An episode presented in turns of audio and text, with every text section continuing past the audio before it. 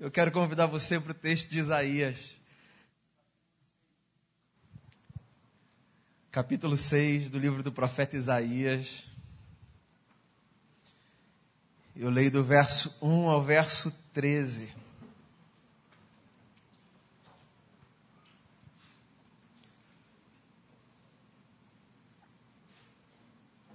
Diz assim a palavra do Senhor.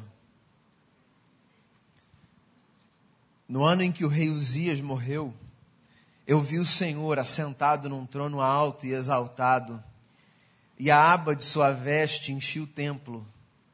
Acima dele estavam serafins, cada um deles tinha seis asas. Com duas cobriam o rosto, com duas cobriam os pés e com duas voavam. E proclamavam uns aos outros: Santo, Santo, Santo é o Senhor dos exércitos.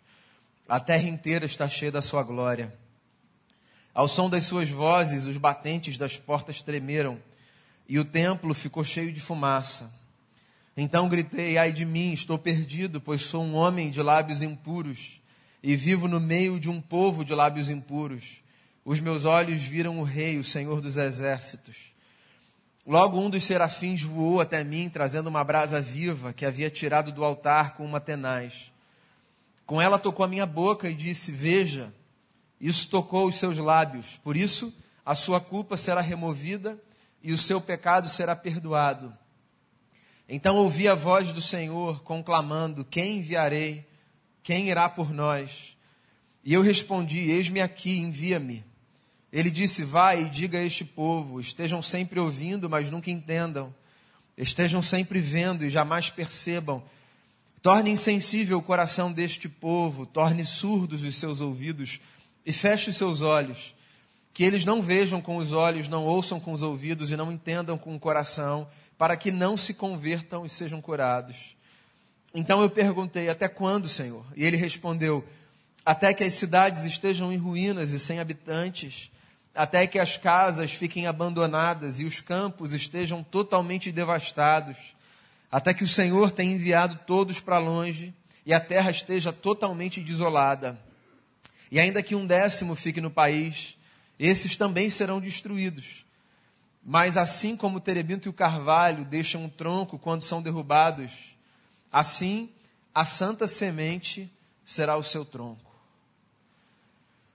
Palavra do profeta Isaías, talvez o mais erudito de todos os profetas do Antigo Testamento.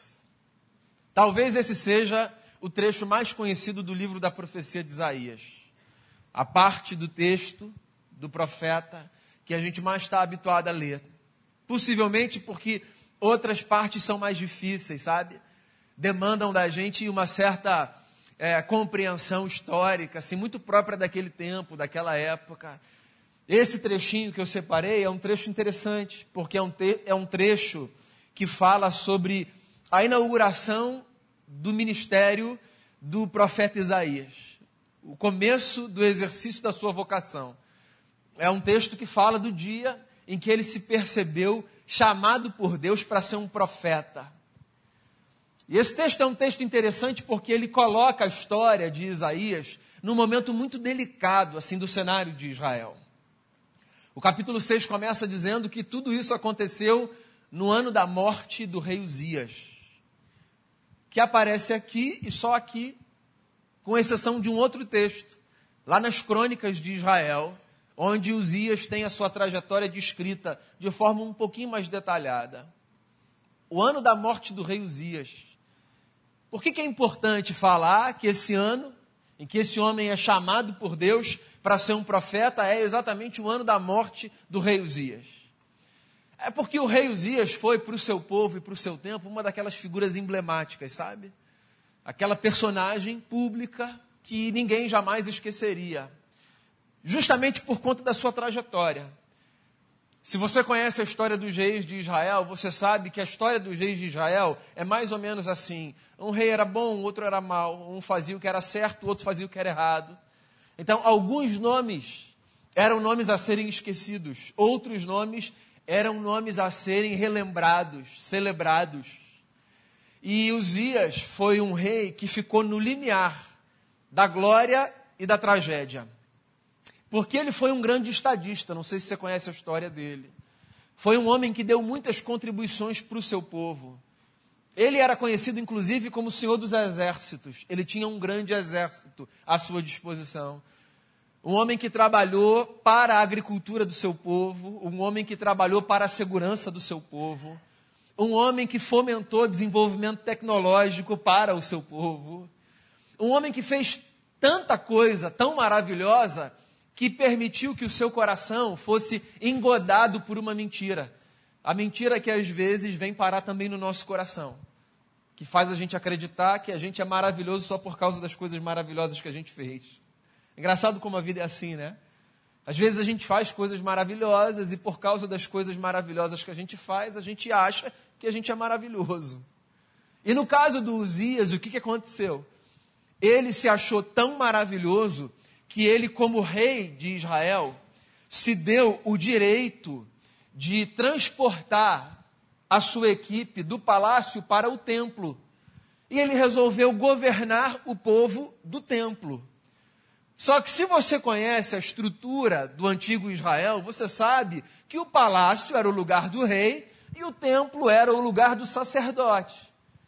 E por mais que o rei fosse um grande rei, como Uzias era, a pior coisa que ele podia fazer era pegar a sua equipe e levar para o palácio Ora, porque rei é rei, sacerdote é sacerdote. E essas coisas não devem se misturar, porque quando um rei ocupa o lugar de um sacerdote, ou quando um sacerdote se presta a ocupar um lugar de um rei, as coisas saem do trilho. E aí, para encurtar, uma história muito interessante que eu encorajo você a ler, lá no livro das Crônicas de Israel, o que acontece é que Uzias, por causa dessa ousadia, ele é punido por Deus. Ele é acometido de lepra o que para aquela cultura, daquela gente, era uma doença considerada maldição dos céus. E esse homem, que foi um grande estadista, uma figura reconhecida e admirada, tem o fim dos seus dias como os dias de um rei que foi afastado da corte porque tentou governar do templo e foi deslocado para morrer como um imundo, porque essa era a leitura que o povo fazia de alguém que tinha lepra naquela época. Então a morte do rei Uzias ela é, no imaginário daquela gente, e eu imagino aqui do profeta Isaías, esse marco da história de homens e mulheres que até podem ter tido uma trajetória bacana, mas que colocaram tudo a perder porque permitiram que os seus feitos fizessem com que a sua cabeça se deslumbrasse. E aí colocaram tudo a ruir. Cuidado com os seus feitos, eles podem ser maravilhosos, eles só não podem fazer com que você se perca aqui na sua cabeça. E ache que porque você faz coisas maravilhosas, você é uma pessoa maravilhosa nesse sentido de estar acima dos outros. Então Isaías está aqui, no ano da morte de um grande rei. E o ano da morte de um grande rei, eu imagino, é um ano de muitas perguntas, né? Como é que vai ser o novo rei, o novo governo? Quem vai assumir agora? Vai fazer o quê? Vai continuar cuidando da gente ou vai destruir a gente? Aí ele tem uma visão de um novo rei que está assentado num alto e sublime trono dentro de um templo. Eu não sei se você já leu esse texto com todo esse pano de fundo, mas eu fico imaginando o Isaías vendo essa cena e pensando assim: eu já vi esse filme e não foi legal o final dele. Um rei que levou o seu trono para o templo isso já aconteceu, ele inclusive acabou de morrer. E tudo que a gente não precisa agora, sabe, é de um outro rei que apareça para governar do templo, porque o templo, eu já disse a você, mas eu queria repetir, não é demais dizer, o templo não é o lugar do rei. O templo é o lugar do sacerdote, essas coisas precisam ficar separadas. E aí está aqui Isaías tendo uma visão de um rei que está de novo dentro de um templo. E eu imagino a angústia desse homem, vendo aquela cena e antecipando provavelmente um novo caos, uma nova tragédia, um novo desastre. A menos que esse trono seja diferente e esse rei seja diferente. E o que me faz acreditar que o Isaías teve de cara a sensação de que esse trono era diferente e de que esse rei era diferente é toda a ambientação da sua visão. Porque o texto diz que quando Isaías vê esse trono no templo e esse rei, sabe, nesse trono no templo, ele vê também alguns anjos que começam a entoar canções acerca desse que se assenta no trono. E rapidamente, rapidamente, o Isaías tem uma compreensão de que esse rei que se assenta no trono, no templo, não é uma figura humana, mas é o eterno. É como se Isaías estivesse ouvindo o seguinte recado: Profeta, diga ao povo que o melhor que eles podem fazer é sujeitarem o governo da sua vida não aos homens que vêm e vão, mas ao eterno que permanece para todos sempre. É como se Isaías estivesse recebendo de Deus essa mensagem, sabe? A única chance da gente pensar num governo que se pretende do templo sem ser uma ruína ou uma tragédia é a gente conceber esse governo como sendo o governo de Deus sobre a nossa vida. É a única admissão que a gente pode fazer. É a única concessão que a gente pode fazer. Se é para alguém governar do templo, desse lugar religioso, então esse alguém é o eterno. E não é para governar as estruturas de poder públicas que há, é para governar o meu coração e o seu coração. Então é desse tipo de governo que a gente está falando, sabe? É isso que Isaías está vendo. Isaías está vendo Deus como aquele que se assenta num alto e sublime trono, cercado de anjos. Aquele que se apresenta para mim e para você como o ser capaz de governar a nossa vida. Essa é a mensagem do Evangelho para você, simples assim. Deus é capaz de governar a sua vida melhor do que você é capaz de governar a sua vida. E é capaz de governar a minha vida melhor do que eu sou capaz de governar a minha vida. Porque tanto eu quanto você já vivemos o suficiente para perceber que nessa vida que a gente acha que a gente controla, muitas coisas ó, escapam por entre os nossos dedos. E se nessa vida que a gente acha que a gente controla, muitas coisas escapam por entre os nossos dedos, a melhor coisa que a gente pode fazer é permitir que tudo pare nas mãos daquele que se assenta no alto e sublime trono. Então pare diante do trono de Deus e não não se apavore com esse convite, sabe, do eterno para que ele governe a sua vida. E o que, que você está esperando para entregar o governo da sua vida a ele? Quem, se não ele, vai dar conta de você? Você? Eu? Qualquer outra pessoa? Isaías está aqui tendo uma visão de anjos que declaram a santidade desse Deus. E esse negócio é tão estonteante, é tão maravilhoso, ele está tão deslumbrado, que quando ele vê esse Deus no alto e sublime trono, com esses serafins cantando e adorando esse Deus, ele tem imediatamente um senso de inadequação muito profundo. Quando ele vê Deus, a primeira coisa que ele diz é: ai de mim, porque eu sou um homem de lábios impuros. E eu vivo no meio de um povo de lábios impuros, e eu vi o Senhor dos exércitos. Então, olha só. Primeira coisa que a contemplação de Deus deve fazer dentro da gente é gerar um senso de inadequação. Não para repelir a gente, mas só para lembrar que Deus é Deus e a gente é a gente. Porque a pior coisa que pode acontecer diante de uma contemplação de Deus é você pensar assim: não é que a gente se parece? Não entendeu. Não entendeu. Primeira reação é: é Ele, muito diferente, todo santo, grande demais, que me faz perceber como eu sou imperfeito, pequeno, falho. É que a gente tenta repelir, sabe, visões acerca de nós mesmos que nos sejam desconfortáveis. Eu não sei se a gente deve repelir com, com tanta velocidade essas contemplações que nos desconcertam, às vezes eu acho que a gente precisa parar um pouco, mais, com um pouco mais de tempo diante da nossa feiura, sabe, existencial. A gente devia parar de virar o rosto com tanta velocidade para essas áreas nossas que são desagradáveis, que são desconfortáveis. Eu sei que é natural.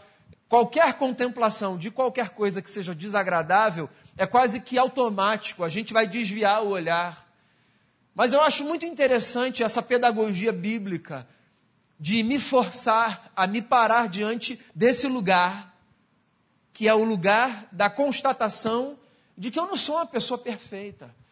E sempre que eu olho para Deus, eu preciso em algum momento ter essa lembrança: eu não sou uma pessoa perfeita. Então Isaías está aqui desesperado. Ele deve ter tido uma contemplação muito intensa, sabe?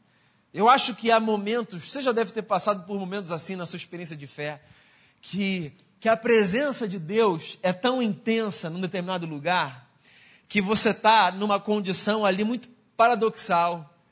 De um lado você está maravilhado com aquilo, do outro lado você está muito desconfortável e constrangido por se lembrar quem você é. É aquela história que Jesus contou de dois camaradas que foram para o templo orar uma história conhecida como a parábola do fariseu e do publicano, lembra? E aí tem um sujeito muito religioso, muito cheio de si, provavelmente daquele tipo que eu mencionei ainda há pouco, que ao olhar para Deus deve pensar: ih, não é que eu encontrei um igual? E ele vai se aproximando do templo, e ele faz uma oração, e a oração dele é uma oração assim, de desprezo pelos outros, é uma oração é, de, de vanglória, ele é ensimesmado, ele fala que os outros não são como ele. Ele, ele apresenta para Deus o currículo religioso, fala quantas vezes ele jejua. Esse camarada está completamente desconectado da realidade, ainda que ele seja, para aquele templo, o exemplo da religiosidade. E aí nessa história, você deve se lembrar, tem um outro sujeito, que quanto mais ele se aproxima do templo, mais constrangido ele vai ficando. E tudo que ele consegue é fazer uma oração: Senhor, ser propício a mim pecador. Então, quanto mais perto de Deus você tiver, mais vezes você vai se deparar com esse seu senso de inadequação. Mas, espera lá, isso não é para construir uma espiritualidade de autopiedade, autocomiseração. Sabe? Isso não é para fomentar em você a espiritualidade do flagelo, sabe? Aquela que se mede pelo quanto a gente se tortura. Não é para isso, tá? Se sentir inadequado diante de Deus não é para você passar a sua vida querendo mostrar para os outros que você é muito espiritual porque você sabe que você é um miserável. Pera lá, sim, menos, menos. É para a gente ter uma consciência de quem a gente é, em ato contínuo, a gente experimentar o maior milagre da vida, que é o milagre da gente se sentir perdoado por Deus. Porque o Isaías está aqui, desesperado, inadequado, desconfortável. Até que um anjo vem com uma brasa do altar, toca os seus lábios e diz para ele assim: Ó, os seus pecados foram perdoados. E essa é a declaração mais maravilhosa que a gente pode ouvir né, de qualquer ser na vida. Que no caso a gente só pode ouvir de Deus, aquele que perdoa pecados. Os teus pecados foram perdoados. Então, o anjo não está dizendo aqui para o Isaías: levanta, Isaías, você é um cara perfeito. O anjo está dizendo: você entendeu quem Deus é e quem você é. Mas a boa notícia é a perdão para você. E a gente precisa passar por essa experiência na vida, pessoal. A gente precisa passar pela experiência da contemplação de Deus nos desconcertar e da misericórdia de Deus nos refazer com o perdão dos pecados. A gente não vive sem isso. A gente não vive bem sem isso. A gente não vive bem sem admitir que a gente é pecador, e a gente não vive bem sem experimentar o perdão que vem dos céus para todo e cada coração. Então não existe absolutamente ninguém nessa vida que não possa experimentar o perdão que vem dos céus para todo e qualquer coração. Absolutamente ninguém.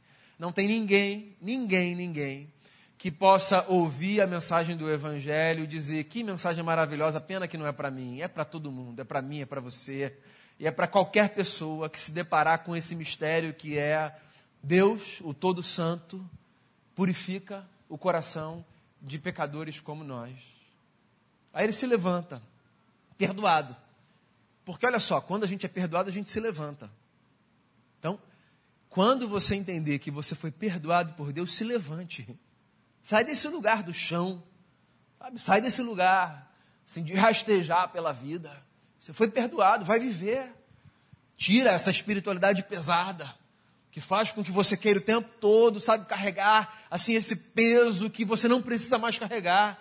Você foi perdoado por Jesus, agora levanta e vai, vai para frente. Permita que a graça de Jesus embale você para um novo dia, para uma nova jornada, para uma nova experiência. Porque é curioso como tem gente que não se perdoa.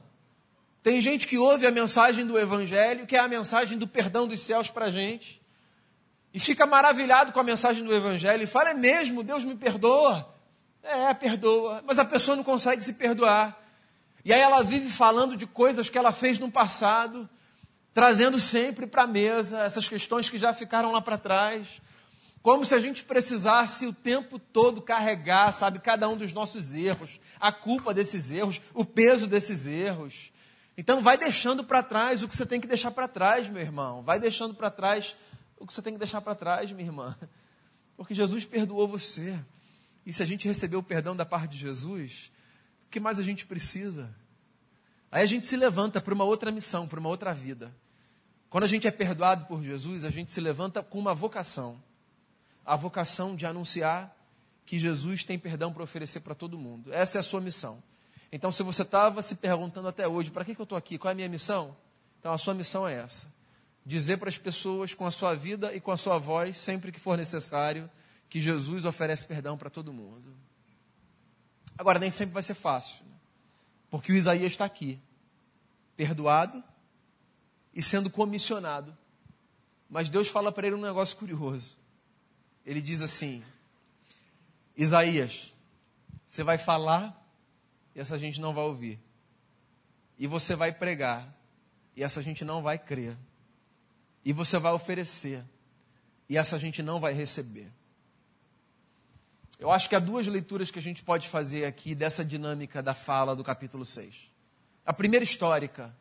Sim, Deus estava estabelecendo juízo sobre aquele povo. Então, aquele momento era um momento de gente com coração endurecido para que eles experimentassem juízo da parte de Deus. É uma dinâmica muito própria, sabe, daquele mundo daquela época. Mas eu acho que essa experiência também é uma metáfora de uma coisa que a gente precisa aprender na vida. Às vezes a gente vai falar para corações ocos. Às vezes a gente vai falar para mentes que não se abrem. Às vezes a gente vai testemunhar para pessoas que estão absolutamente fechadas. E está tudo bem. Não se desespere, nem se constranja. Nem pense que porque você não está vendo resultados, então provavelmente é porque você está desempenhando a função errada. A nossa função é essa: lançar sementes por aí. E muitas vezes a gente vai lançar sementes em solos áridos. Muitas vezes. A fazer frutificar Sabe, o milagre de fazer alguma coisa acontecer no solo da terra não é tarefa nossa. Chega uma hora que Deus faz o que só Deus faz. E aí aquela semente que a gente lançou, em algum momento ela frutifica. Porque o Isaías termina o capítulo, vê só se não é isso. Perguntando para Deus, mas até quando eu vou ficar falando sem esse povo ouvir? É como se Deus estivesse falando assim, por um bom tempo. Mas vai chegar uma hora, Isaías, que essa gente vai ouvir. E eu acho que às vezes, irmãos e irmãs, essa é a palavra de Deus que a gente precisa guardar no coração. Vai chegar uma hora que essa gente vai ouvir. Vai chegar uma hora que o seu filho vai ouvir. Vai chegar uma hora que sua filha vai ouvir. Vai chegar uma hora que seus pais vão ouvir. Vai chegar uma hora que os seus amigos vão ouvir. Vai chegar uma hora, eu acho que Deus tem uma hora para todo mundo, sabe? A gente se aflige demais e aí a gente vai lançando sementes. E a gente vai falando. E parece que está tudo oco. Parece que ali é de pedra. E a gente fica se perguntando: é isso mesmo, Senhor? Eu tive aquela visão maravilhosa, eu vi o Senhor, eu me desesperei, o Senhor me perdoou. Eu entendi que o Senhor governa, eu me rendi ao governo do Senhor. Eu estou aqui para cumprir a vocação que o Senhor me deu, mas é isso mesmo, porque parece assim que não sai nada dali. Calma, meu amigo. Vai chegar uma hora que essa semente que você lançou vai germinar e o fruto vai aparecer. E não é porque eu estou fazendo aqui um jogo do contente, não. É porque há tantas promessas de Deus na Bíblia, né? Acerca dos nossos filhos e dos filhos dos nossos filhos. Eu acho bonito demais lá no Gênesis, sabe? A bênção ser de mil gerações, enquanto a maldição ser de quatro não é para você ler literalmente. É só para você entender que Deus muito mais abençoa do que na nossa cabeça amaldiçoa. A bênção vai, sem medida. E a gente vai lançando, e às vezes a gente vai se angustiando, e até questionando.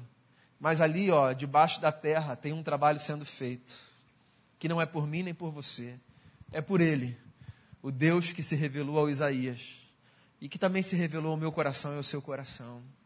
Então para diante do Senhor, o único que pode governar do templo. Abra o seu coração para Ele, deixa Ele governar sobre a sua vida. E mesmo que você se desconcerte, e é bom que você se desconcerte, pare e veja se da parte dele não há uma fala muito singela para o seu coração, chamando você pelo nome, dizendo assim: Ó, oh, você, meu amigo, está perdoado. Você está perdoada. E ainda que você resista dizendo assim: Não, senhor, o senhor deve estar tá se confundindo. O senhor nem se lembra o que eu fiz, não é possível. Se você insistir na sua insanidade, você vai ouvir ele dizer: Você está perdoado, você está perdoada. Porque o que há da parte de Deus para a gente que não? Perdão de pecados. Aí quando você se levantar perdoado e perdoada, tendo visto o Senhor, vai para essa missão, no seu trabalho, na sua família, com os seus amigos, vai para essa missão. Não vá para a missão de ser o crente inconveniente. Pelo amor de Deus, você não é vocação de ninguém. Vá para a missão de ser uma pessoa que testemunha com a vida o poder transformador de Jesus de Nazaré. E vai, vai. Não precisa parar para ver se se está frutificando, não. Joga a semente. Ou você que mexe com planta, joga a semente e bota a cadeira ali do lado para ver o tempo todo se já está crescendo. Joga a semente. Rega. Vai para a vida. Aí você acha que só vai crescer se você regar, né? Aí vem a chuva, a chuva cai e rega. Vem outra pessoa e rega. E Deus está fazendo ali embaixo alguma coisa. E esse coração duro, e essa cabeça oca, e essa mente obtusa, e essa gente fechada, que a gente acha que nunca vai se render, essa gente um dia já foi você, já fui eu, e a gente não está aqui. Então por que, que a gente acha que os outros não vão se converter? Fique tranquilo. A obra, quem fez e quem faz, é Jesus de Nazaré que nos convida para a mesa. E a gente vai contemplando o eterno experimentando perdão e avançando nessa vida, sabendo que Ele faz e o que Ele começou, Ele vai completar até o dia de Cristo Jesus. Então fica com essa palavra no seu coração. Deixa eu fazer uma oração com você. Antes da gente se aproximar da mesa, eu queria que você pensasse no seu aí no seu coração, sabe, no que você ouviu,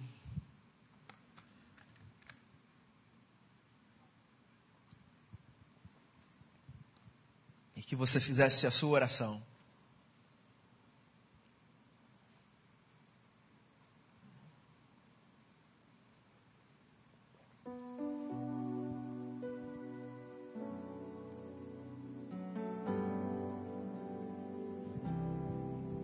Senhor,